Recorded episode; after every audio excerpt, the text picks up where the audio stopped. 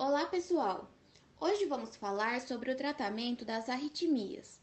As arritmias são disfunções causadas por anormalidades na formação e condução de impulsos no miocárdio, podendo causar uma variedade de sintomas.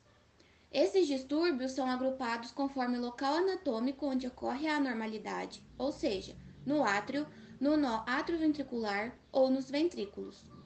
As arritmias podem ocorrer por automaticidade anormal ou por anormalidade na condução do impulso. Em condições normais, o nó sinusal tem alta velocidade de despolarização, exibindo maior frequência de descargas que as outras regiões do coração. Na automaticidade anormal, essas outras regiões aumentam sua automaticidade, gerando estímulos competitivos com o nó sinusal e originando as arritmias. Nesse caso, os antiarrítmicos agem bloqueando os canais de sódio ou cálcio, reduzindo a proporção desses íons em relação ao potássio para diminuir as despolarizações e a frequência das descargas.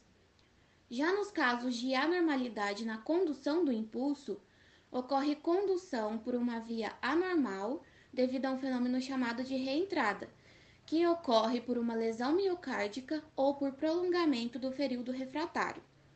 Nesse tipo de arritmia, pode ocorrer em qualquer local do sistema de condução cardíaca, resultando em contração cardíaca prematura ou arritmia ventricular sustentada.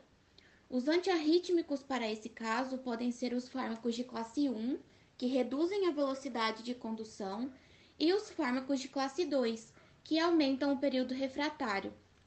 Assim, é possível converter o bloqueio unidirecional em um bloqueio bidirecional. Como já mencionado, os antiarrítmicos são divididos em classes.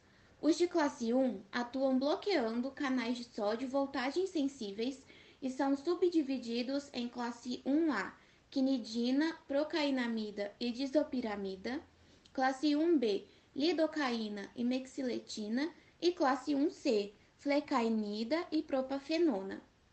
Já os de classe 2 são beta-antagonistas adrenérgicos ou beta-bloqueadores, que atuam reduzindo a despolarização e deprimindo a automaticidade.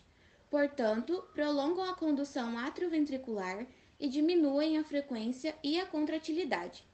O metoprolol é o beta-antagonista adrenérgico mais usado no tratamento de arritmias cardíacas.